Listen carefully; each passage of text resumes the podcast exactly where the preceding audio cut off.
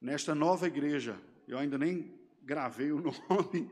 Eu me lembro quando eu estava no, no campo da Albânia, sendo um, um, tendo como igreja mantenedora, uma das igrejas parceiras nossa, a igreja Semear, vocês ainda não, não existiam, né? Era uma parte do grupo lá que eu fiquei muito feliz de chegar aqui e ver desse tamanho. Pela graça do Senhor, nós vemos manifestações, indícios do favor do Senhor Deus para com vocês. Isso muito me alegra o coração. Um, um dos presbíteros, que eu não me recordo o nome agora, estava me contando quando o trabalho começou. Precisamente, nós estávamos na Albânia e quando foi organizado, a gente estava em Portugal. Enfrentamos algumas lutas, a nossa igreja parceira mantenedora, enviadora principal, que era a igreja de Belo Horizonte, passou por um momento de necessidade de apoio também, solicitou que nós regressássemos do, do campo e nós entendemos que era tempo de tanto cooperar com uma igreja querida, apoiadora nossa, quanto também de cuidar de nós mesmos. Né? Ah, o campo missionário, às vezes, funciona como um campo de batalha, que você leva umas balas, aí você tem que cuidar das feridas. Aí, depois delas terem cicatrizado, nós retornamos o nosso desejo e nos apresentamos de novo para ir ao campo missionário. Está comigo a minha esposa Veridiana, está lá atrás. Fique em pé, por favor, Veridiana.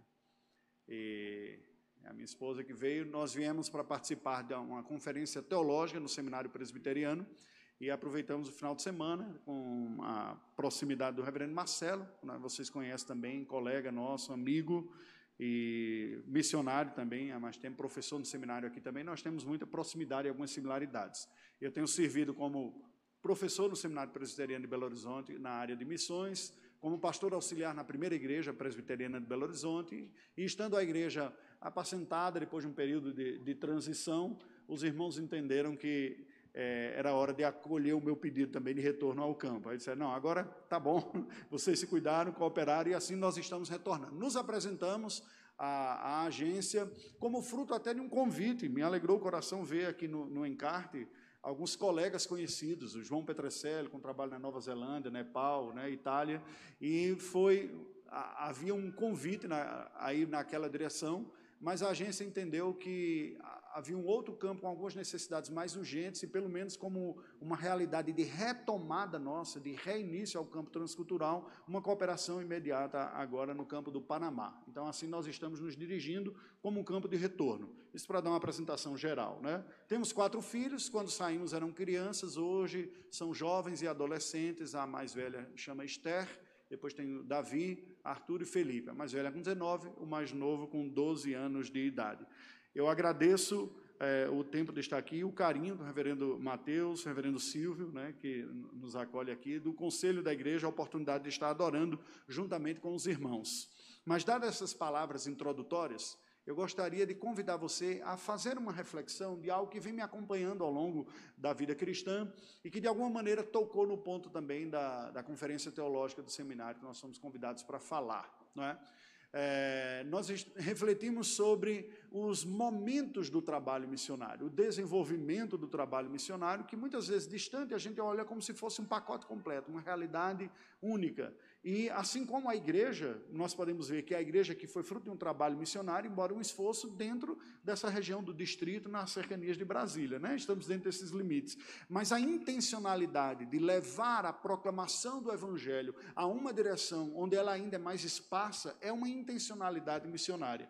No entanto, existem momentos distintos, desde o momento da contemplação do campo até o momento da mobilização, do envio do missionário, do estabelecimento dos contatos iniciais, da ampliação, da consolidação e da organização. É?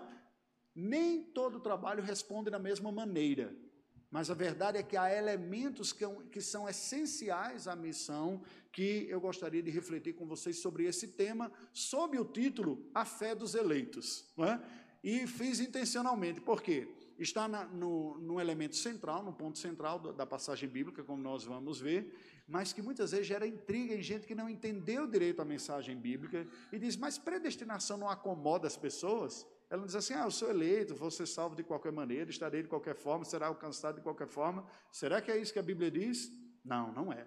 Vamos ver o que a palavra de Deus tem a nos dizer sobre a fé dos eleitos e como essa fé aparece, se processa e produz resultados na vida cristã. Eu lhe convido a abrir a palavra do Senhor na carta do apóstolo Paulo a Tito, capítulo 1, versículos de 1 a 4.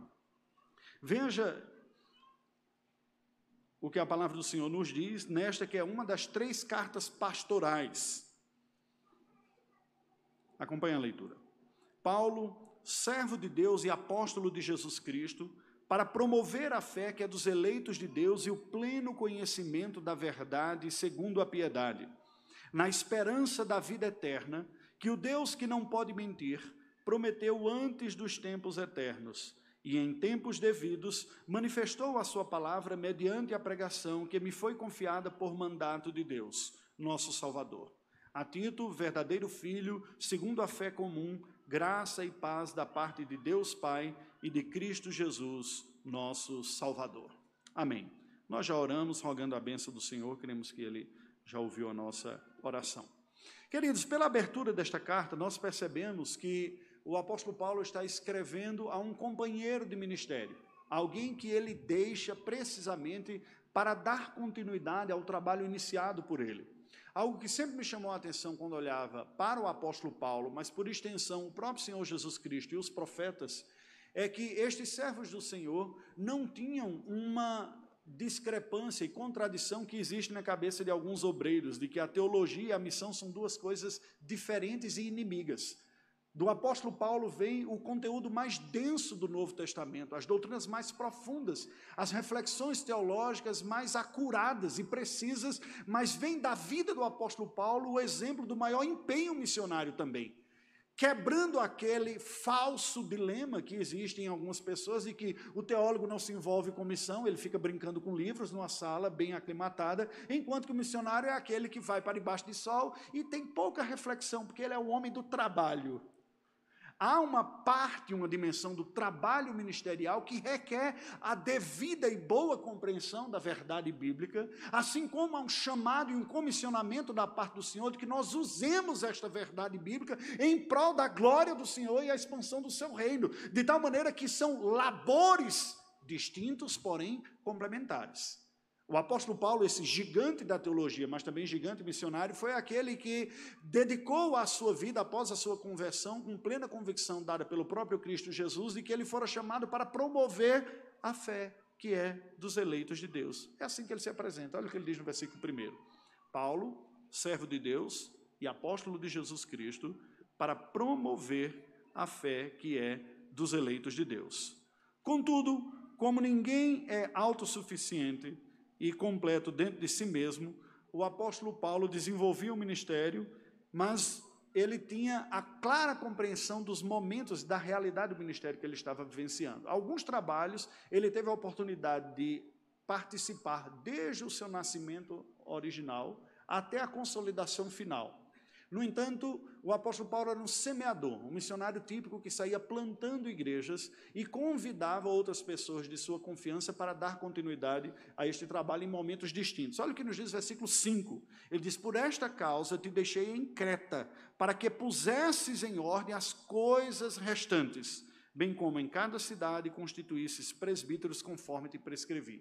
Só por este versículo nós conseguimos perceber o seguinte: a igreja em Creta, a igreja numa ilha na região do Mediterrâneo que pertence à Grécia, ela surge, ela nasce como fruto da operação ministerial do apóstolo Paulo e da graça soberana de Deus. No entanto, quando Paulo sai daquele lugar, ele manda Tito dizendo: Tito, o trabalho ainda não está completo. A igreja nasceu, ela surgiu, pessoas conheceram a Cristo, professaram a fé, estão congregadas, mas ela ainda está num estágio de maturação ainda não tem um corpo de liderança de oficiais constituído, e por isso que eu estou mandando você para dar continuidade. Ou seja, ele tem uma clara percepção do que Deus estava fazendo na vida daquelas pessoas e o momento que aquela igreja estava, e passa orientação específica. Isso é uma dica muito importante, porque em ministério nós precisamos estar sensíveis à realidade, ao momento espiritual da vida da igreja, como comunidade também, e a atuação missionária não é diferente.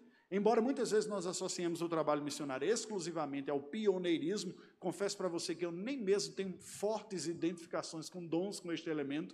A nossa contribuição pela graça do Senhor na Albânia, por exemplo, foi a contribuição da consolidação do trabalho inicial. Algumas pessoas convertidas, o missionário com forte capacidade de a, aglomerar pessoas ou a, a chamar gente, convocar e trazê-las, com um evangelismo pessoal, mas com pouquíssima experiência eclesiástica, disse: olha, essa fase agora ajuda aqui. e o que nós fizemos precisamente foi ajudar a consolidar. Ou seja, eu estava mais para Tito do que para Paulo lá na Albânia, né? Que chegar assim dizer, vamos estruturar o trabalho, dar cara de igreja, solidificar, oferecer algum tipo de treinamento. Foi algo excelente, não, não será muito diferente daquilo que está posto diante de nós. Agora, reflitamos, de acordo com o texto sagrado, alguns elementos da missão como é que nós podemos ver, a partir do discurso da fé dos eleitos de Deus, o que temos a aprender aqui? Primeiro deles, a fé dos eleitos é uma fé que requer uma missão. Ela não cai pronta do céu. O eleito não está dormindo e diz: Ah, eu era um perdido, acordei, sou eleito, estou salvo em Cristo Jesus. Requer uma mobilização, um trabalho. Olha como Paulo descreve isso. De novo, Paulo, servo de Deus e apóstolo de Jesus Cristo, para promover a fé que é dos eleitos de Deus e o pleno conhecimento da verdade segundo a piedade.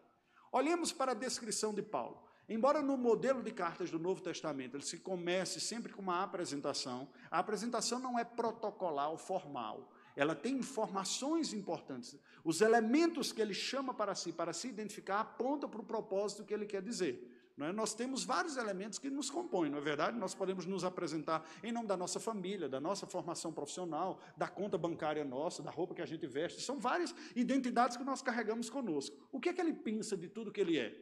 Ele diz: eu sou servo de Deus e apóstolo de Jesus Cristo.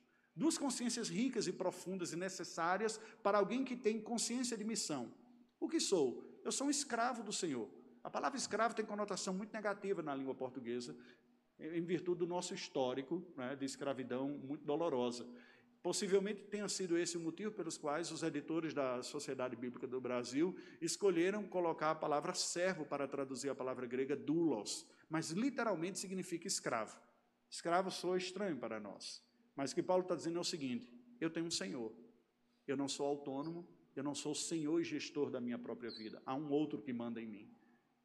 Eu, as minhas vontades, o meu desejo e a minha vida é cumprir a vontade daquele que é Senhor sobre mim. Deus é o meu Senhor.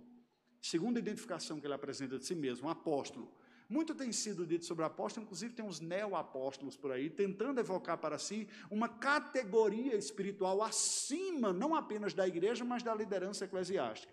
A palavra apóstolo tem pelo menos três sentidos no Novo Testamento tem um sentido de, um sentido de posição institucional, que são os doze apóstolos que Cristo convocou para serem os, aqueles que vão lançar os fundamentos da igreja de Cristo e que, por extensão, acabam também sendo os porta-vozes da autoridade da revelação do Novo Testamento. Os dois sentidos. Primeiro, posição, era o número de doze, foram aqueles que fundaram. Segundo sentido, portadores de revelação. Paulo, quando escreve aos Efésios, diz que a igreja está edificada sobre o fundamento lançado pelos profetas e apóstolos. Ou seja, duas categorias especiais que o Espírito Santo diz: vou usar essas pessoas para comunicar a minha revelação especial. É? Então, é no corpo apostólico, na nova aliança, não exclusivamente os apóstolos, porque não são exatamente o mesmo sentido, primeira posição institucional, o segundo portador de revelação.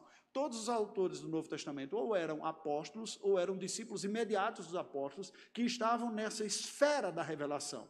Mas há um terceiro sentido, que é, um, é o sentido literal desta palavra, que nos comunica uma identidade permanente na missão pois nós não temos mais os doze apóstolos originais, nem temos mais portadores de nova revelação. Aí você diz, ah, então essa palavra caducou, não tem mais nenhuma importância para hoje. Não.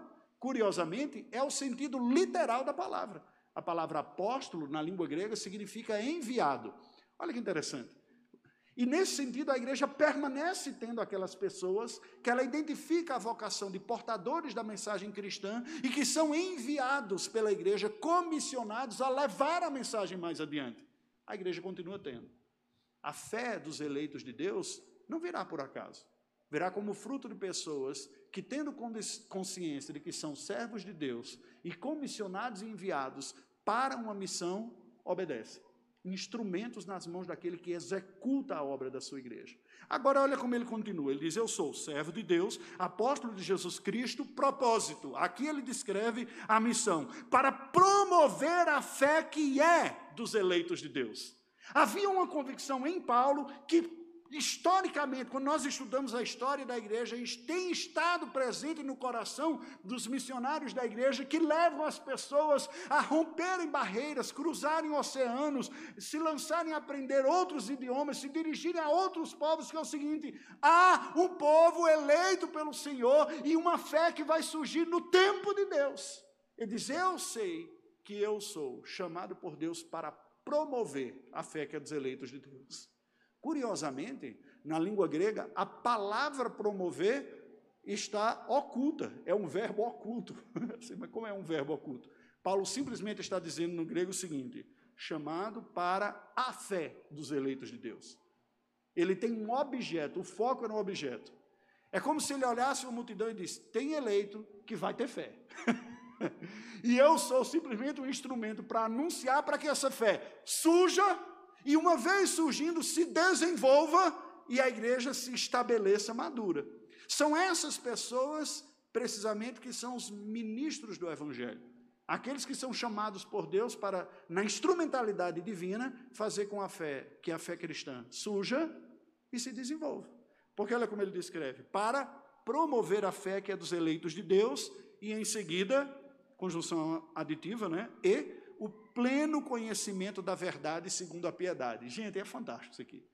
O trabalho missionário não pode ser visto só como aquela coisa inicial, de evangelizou e você sai largando as pessoas por aí.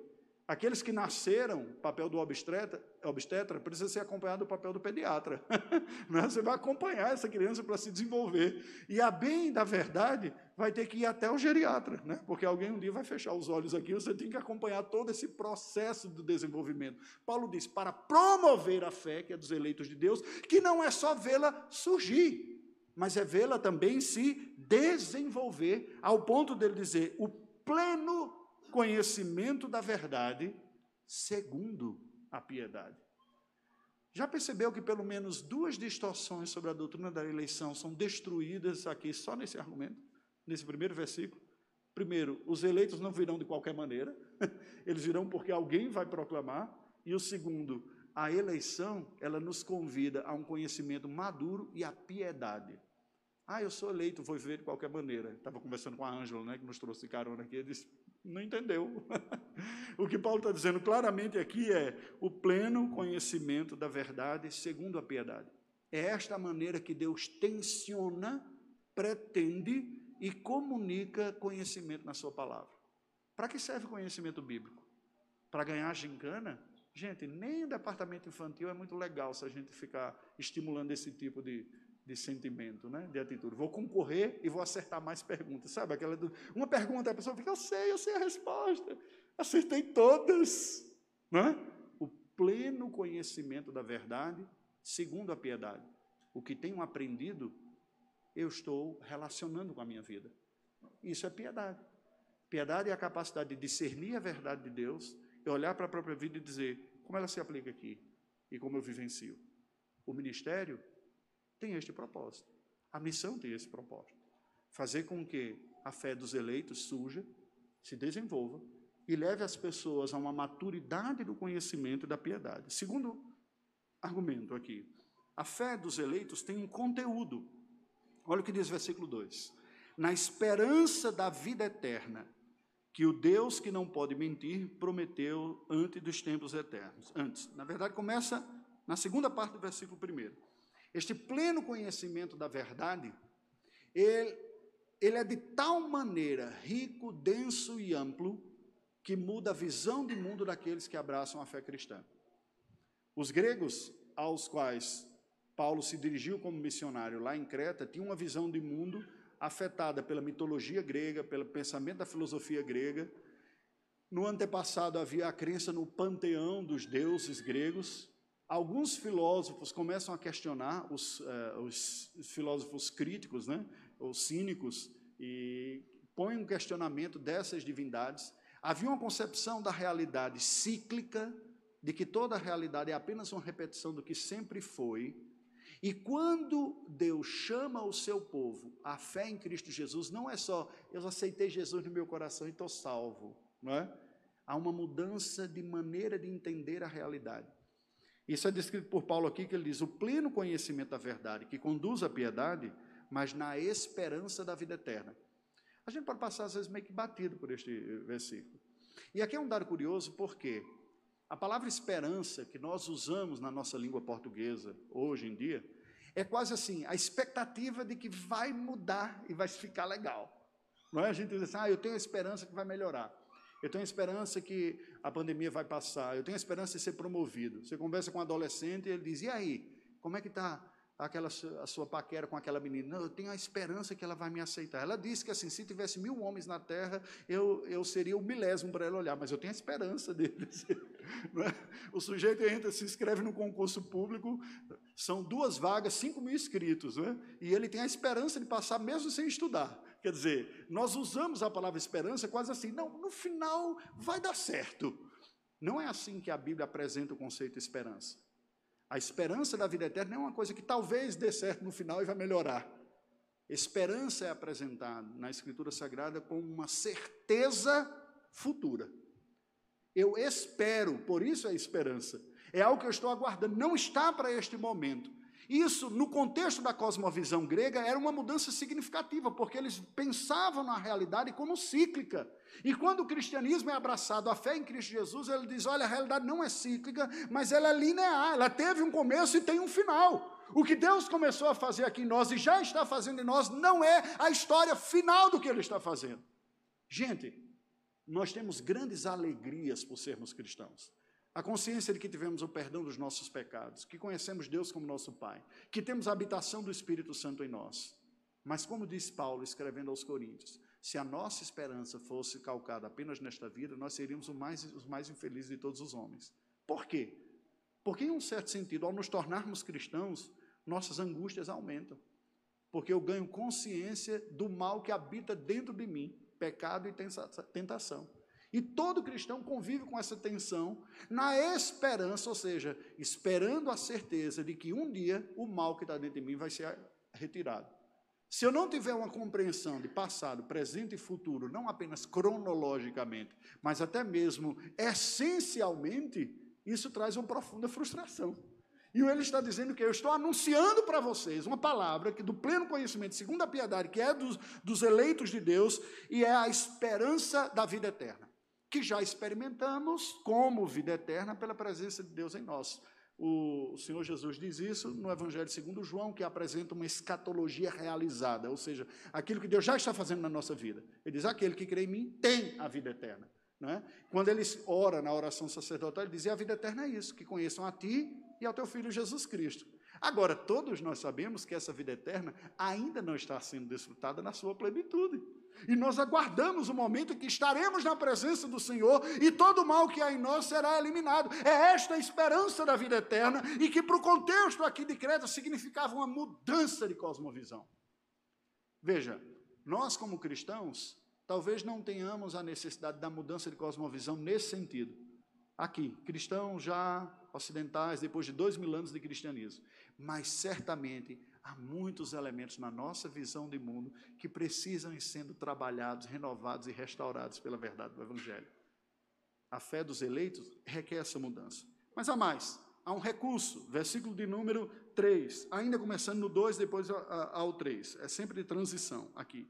Ele diz: a esperança da vida eterna, que é o Deus que não pode mentir, prometeu dos tempos eternos e em tempos devidos manifestou a sua palavra, mediante a pregação que foi confiada por mandato de Deus, nosso Salvador. Preste atenção, o que é que Paulo está dizendo aqui? Esta mudança, esta execução na história do plano redentor, esta fé dos eleitos que alcança o coração dos eleitos e começa a produzir mudança de compreensão e de vida, e que vai se executando até a eternidade, já tem sido anunciada por Deus desde os tempos antigos desde o jardim, quando ocorre a queda. E Deus fala para Adão e Eva, né? O descendente da mulher vai esmagar a cabeça da serpente. Já um anúncio de que seria executada uma obra de redenção. E paulatina e crescentemente, Deus levanta mensageiros para ir acrescentando e dando mais conteúdo a essa mensagem de redenção, aquilo que nós chamamos de revelação progressiva. E Paulo diz o seguinte: e chegou o momento maior, pleno, final. Depois da morte e da execução de Cristo, as barreiras das nações caíram e Deus falou para a sua igreja: vão por todo o mundo e pregam o evangelho a toda criatura, porque eu tenho gente de todo lugar para alcançar. De todo lugar, pastor, está exagerado isso aí, né? Apocalipse. E eis que viu uma multidão de pessoas de toda tribo, povo, língua e nação, em pé diante do Cordeiro, com palmas nas mãos e louvando ao Senhor. Como é que eles vão estar lá? Porque, como diz Paulo aqui, no tempo devido, mediante a pregação, Deus chamou o que ele tinha escolhido na eternidade e já vinha anunciando desde os tempos passados. Eu não sei você, mas me dá uma empolgação danada. e saber que a gente está nesse momento de que a ignorância dos povos e das nações foi vencida pela obra de Cristo na cruz, e os portais da resistência foram quebrados, é isso que significa igreja cristã, cristianismo e trabalho missionário. É uma ótica bem diferente de um pragmatismo ou aquele apelo emotivo que muitas vezes marca a igreja brasileira e latina. As pessoas se envolvem por missões mais um peso de consciência, assim, ah, não tem coragem de ir, aquele tem, eu dou uma ofertinha para ele ir, né? Ou eu costumo dizer o seguinte: quando as pessoas olham para áreas carentes, eles se sensibilizam mais para o trabalho missionário, né? Quase como que está dizendo, coitado, já leva uma vida tão miserável, pelo menos vão para o céu, né? Então a gente dá assim. E há uma série de dificuldades de se engajar no trabalho por convicções bíblicas. Espera aí, Deus há de ser honrado, louvado, conhecido e adorado de todas as tribos, povos e nações. A motivação mais gloriosa do trabalho missionário, sabe qual é? É ver o nosso Senhor eterno e soberano recebendo a glória que lhe é devida, através de pessoas que antes eram seus inimigos, mas foram alcançados pelo poder do Evangelho e agora glorificam o Senhor. Quem são esses? Os eleitos. A gente não sabe quem são de antemão e nem mesmo sabemos qual é o tempo do alcance da vida deles. Para nós, no Brasil, demorou bastante, se pensar desde aquela época inicial, não é? Para alguns outros povos, eles ainda estão na espera. Mas a verdade que Paulo está dizendo é o seguinte: é chegando o tempo. Nós temos que entender que na história da redenção, do plano de Deus, esse tempo das missões começa com a ressurreição de Cristo e o Pentecostes, e só terminará na volta de Cristo. Mas na história de cada um é o segredo divino. Eu não sei quando na agenda de Deus ele marcou o encontro com cada um dos seus eleitos. Eu não sei, nem você sabe. O que nós sabemos é que nós temos o privilégio e a responsabilidade de ser aquele que faz o convite. É isso que Paulo está dizendo, olha só como ele diz. Ele manifestou Sua palavra mediante a pregação que me foi confiada por mandato de Deus, nosso Salvador. O início do versículo diz: em tempos devidos, na ocasião apropriada. Vamos pensar desde a nossa realidade local aqui até expandir um pouco mais. Nós experimentamos isso. Quantas vezes ouvimos a palavra do Senhor de alguns e o coração resistiu até o dia que nós somos convencidos e conquistados por esta verdade? Ah, pastor, eu não lembro, eu nasci num ambiente cristão, não me lembro o tempo que eu não cria nessas coisas. Dê graças a Deus por isso. Né? Ele eliminou muita dor de cabeça, pode ter certeza. Aí você diz, mas fulano não crê. Eu falo, eu acho que ele não é eleito, não. o tempo devido de Deus é um segredo para nós. Ele não estabeleceu. O que eu tenho que fazer é falar na convicção de que toda palavra de Deus cumpre o seu propósito, não volta vazia. Em alguns casos, até para condenação. Daqueles que resistem, que não querem, vai se vir para a condenação deles, para que não haja justificativo. O razoável no nosso coração e o desejo é: eu entrego a palavra na expectativa, no desejo de que Deus me dê a graça e a alegria de ver frutos sendo acolhidos. A gente costuma dizer o seguinte: que o trabalho missionário, que não pode ser medido por um pragmatismo, ele é marcado pela fidelidade na entrega da mensagem, como Paulo diz aqui, a entrega da mensagem, a pregação. Mas o tempo é o tempo de Deus. Algumas pessoas se dedicam anos às vezes gerações, para levar a palavra a um povo endurecido. E alguns chegam a morrer sem nunca ver frutos. Alguns dizem: olha, é uma geração semeia e uma outra geração colhe. Nós estamos experimentando alguma coisa neste momento, neste século 21, no mundo.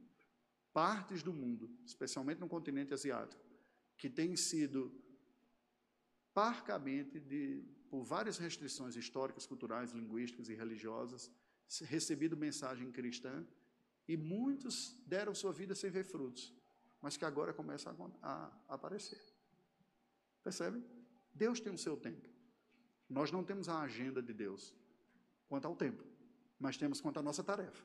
E devemos ir na convicção: Senhor, estou entregando a palavra. Por fim, nós vemos aqui uma relação na missão.